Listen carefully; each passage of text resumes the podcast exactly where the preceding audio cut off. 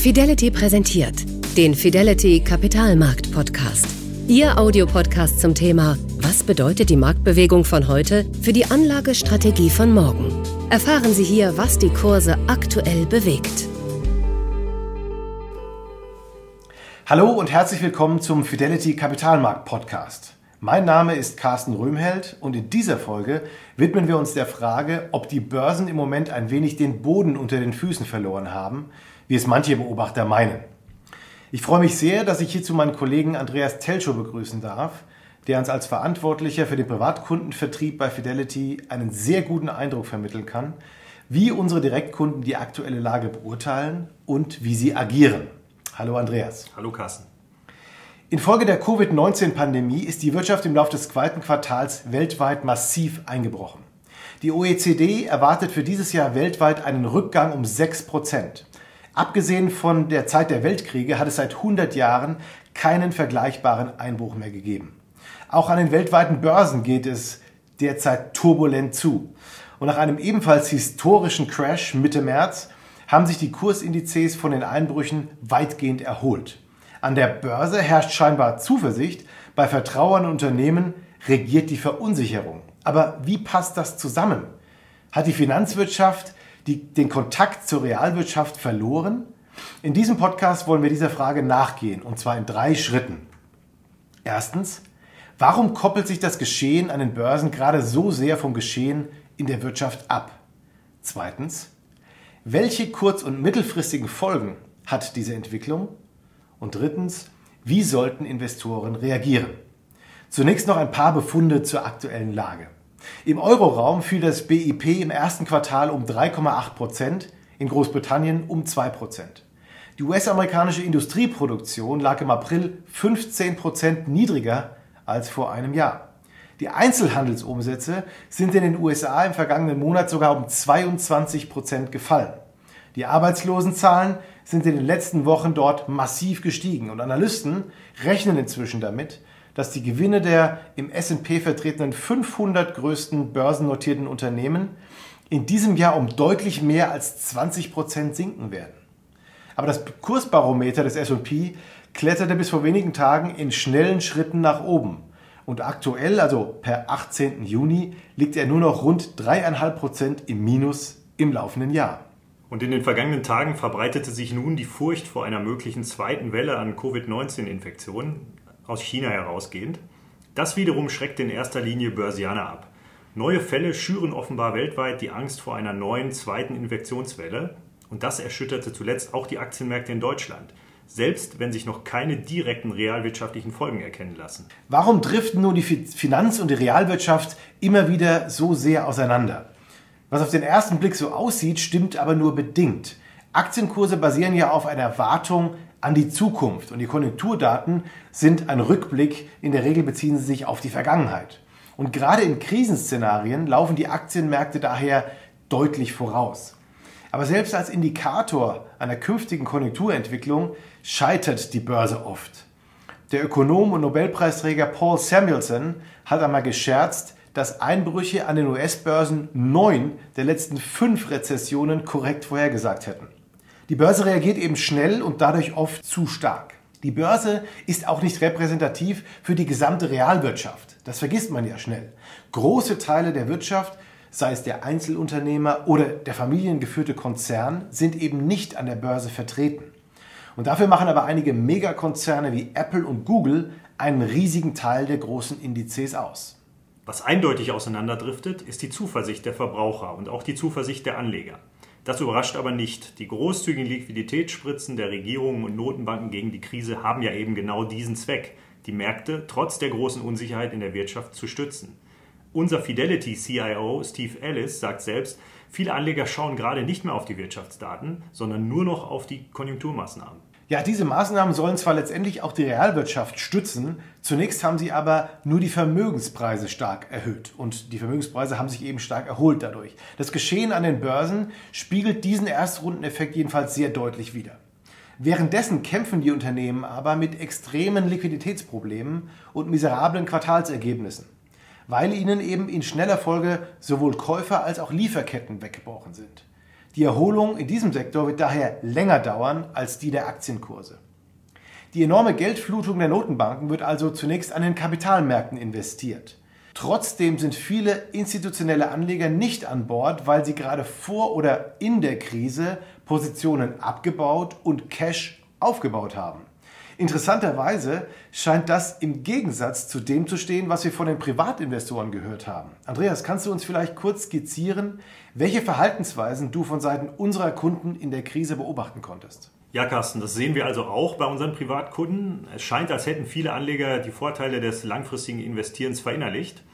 Die Reaktionen auch zu Zeiten des kräftigen Börsenrutsches, die waren meist besonnen.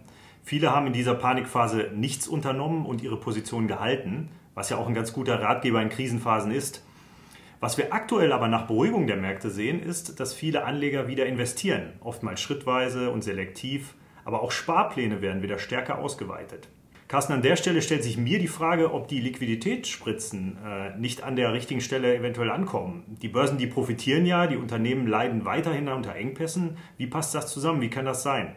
Wie passt also die Liquiditätsklemme mit der Geldflut zusammen, die die Notenbanken ja nun schon seit einigen Jahren, also seit 2008, äh, die Märkte damit versorgen?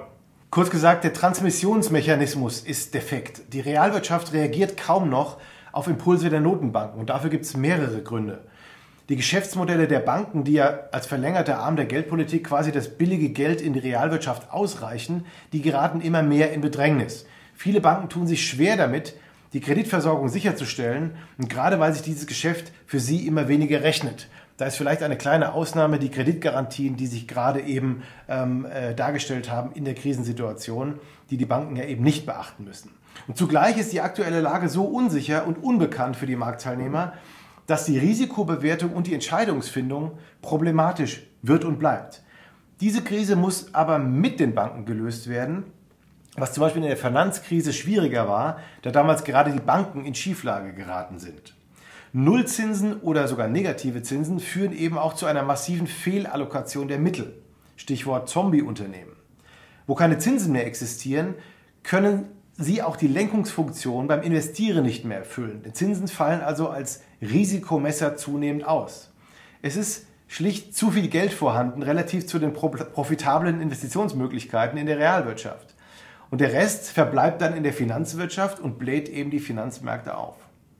Ein weiterer Faktor, wenn wir uns mal stärker ins Inland orientieren und auf die Verschuldungssituation schauen, ist die Tatsache, dass den Unternehmen hier zur Krisenbewältigung hauptsächlich Fremdkapital angeboten wird. Was wir aber tatsächlich benötigen würden, ist eine Stärkung der Eigenkapitalbasis mit den entsprechenden Anreizen für Eigenkapitalgeber und Eigenkapitalnehmer. Hier wird aber auch vor allen Dingen Fremdkapital steuerlich begünstigt. Es gibt noch einen Zusatzfaktor, der die Abkopplung der Finanzwirtschaft von der Realwirtschaft begünstigt. Das immense Wachstum der passiven, automatisierten und auch regelbasierten Anlagestrategien. Andreas, was kannst du uns denn zu dem Thema aus deinen Beobachtungen schildern? Ja, Carsten, wir beobachten auch bei unseren Kunden, äh, dass ETFs und auch passive Produkte immer mehr im Fokus stehen, wogegen langjährige Kunden bei uns eigentlich eher in aktive Fonds investieren. Man muss wissen, wir haben viele sogenannte Selbstentscheider als Kunden und sehen hier, dass viele Neukunden stärker auf die passiven Produkte, auch ETFs, setzen. In vielen Medien wird ja auch genau das Thema be beworben. Wer sich heute also informieren will, kauft sich beispielsweise die Finanztest, der findet da vor allem ETF-Empfehlungen. Hängt natürlich auch mit den Kosten zusammen, aber mit der Zeit stellen die Anleger dann oft fest, dass ja auch ein Mix aus passiven und aktiven Fonds Sinn machen kann. Und wir stellen heute fest, dass der Anteil aktiver Fonds bei unseren Kunden im Laufe der Zeit wesentlich größer ist als der der passiven. Und wenn man das jetzt mal aus der Sicht des Gesamtmarktes betrachtet, dann verändern ja passive und automatisierte Strategien eben genau die Mechanismen der Preisbildung an den Kapitalmärkten und zwar fundamental. Kurz gesagt, je mehr Algorithmen den Handel dominieren, umso stärker hängt die Preisbildung ja auch von einer Eigenlogik ab also vom Verhalten der anderen Computer, die Kursbewegungen rein zahlengetrieben auslösen, ohne sich eben inhaltlich mit der Entwicklung eines Unternehmens zu befassen.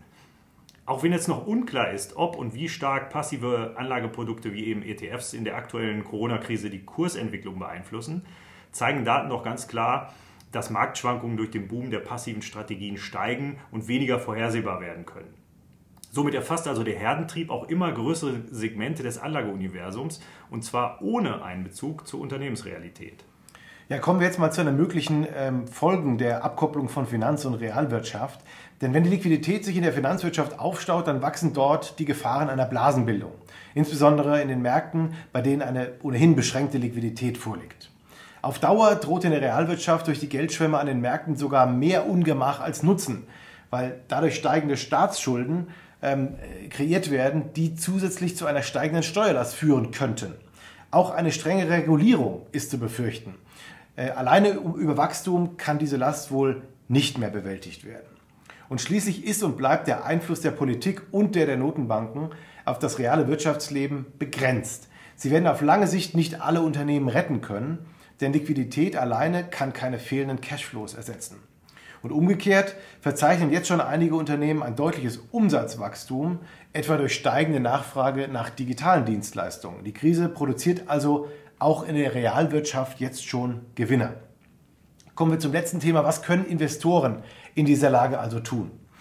Anleger müssen immer beides im Blick behalten. Die Dynamik der Börse und die der Realwirtschaft. Denn auf mittelfristiger Basis wird sich bemerkbar machen, dass der Wiedereinstieg am Markt ab den Tiefpunkten im März teilweise so undifferenziert war wie der Abverkauf. Im März verkauften Anleger Papiere durch die Bank weg. Jetzt sind die Märkte an dem Punkt, wo sie, getrieben eben von den großen Massen an Liquidität, alles kaufen, was billig erscheint. Und darunter sind auch einige Unternehmen, die auch über die Pandemie hinaus Probleme haben dürften. Zunächst ist es eher unwahrscheinlich, dass Angebot und Nachfrage in der Realwirtschaft alleine durch immer neue Unterstützungsangebote sehr schnell wieder anziehen, sodass wir eben schon eine breit angelegte Erholung der Unternehmensgewinne bald sehen werden. Es gilt weiterhin, die Gewinner und Verlierer des aktuellen Marktgeschehens differenziert und auf Einzelwertbasis zu betrachten. So wie es im Beispiel im Bereich der Technologie und Digitalisierung auch Verlierer geben wird, so werden einzelne Unternehmen auch in der Touristik- und Freizeitbranche durch die veränderte Wettbewerbssituation künftig Marktanteile gewinnen. Ich glaube, es ist für Anleger in dieser Lage überaus sinnvoll, sich einen Informationsvorsprung zu verschaffen. Sie sollten also weniger auf das große Geschehen an den Märkten schauen, als vielmehr versuchen, Einzeltitel im Detail zu verstehen und eben die Gewinner von morgen zu identifizieren. Dabei können beispielsweise auch Ratings neue Relevanz gewinnen. Niedrige Bewertungen können gewisse Sicherheitsmargen bieten und überall dort, wo sich ein höherer Grad an Unsicherheit auch im Preis niedergeschlagen hat. Einzeltitelauswahl und eben auch aktives Management gewinnen in diesem Umfeld an extremer Relevanz. Selbst wenn es eine zweite Infektionswelle kommen sollte und der Konjunkturverlauf eher eine W anstatt einer U-förmigen Entwicklung nehmen sollte, bieten sich jedoch Chancen für informierte Investoren. Das kann ich nur bestätigen, denn obwohl die Renditeaussichten ausgehend von den aktuellen Indexständen in den kommenden Monaten vielleicht nicht mehr so rosig sind wie zuvor, mit aktiven Anlageentscheidungen lassen sich sehr wohl weiterhin noch Renditen erzielen. Und hier gilt es zu analysieren, zu differenzieren und Marktungleichgewichte mutig auszunutzen. Das soll es für heute gewesen sein. Vielen Dank, Andreas, für deine tollen Einsichten. Vielen Dank allen Zuhörern für Ihr Interesse. Ich freue mich sehr auf das nächste Mal und ich hoffe, dass Sie dann wieder dabei sind. Machen Sie es gut und vor allem bleiben Sie gesund. Vielen Dank. Das war der Kapitalmarkt-Podcast von Fidelity mit Carsten Röhmheld. Weitere Informationen finden Sie auf fidelity.de. Wertentwicklungen in der Vergangenheit sind keine Garantie für zukünftige Erträge und Ergebnisse. Der Wert von Anteilen kann schwanken und wird nicht garantiert. Anleger werden darauf hingewiesen, dass insbesondere Fonds, die in Schwellenländern anlegen, mit höheren Risiken behaftet sein können. Die dargestellten Standpunkte spiegeln die Einschätzung des Herausgebers wider und können sich ohne Mitteilung darüber ändern.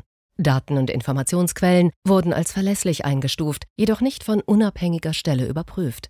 Eine detaillierte Beschreibung der mit den jeweiligen Fonds verbundenen Risiken finden Sie in den entsprechenden Fondsprospekten. Fidelity übernimmt keine Haftung für direkte oder indirekte Schäden und Verluste. Weitere Informationen finden Sie unter fidelity.de.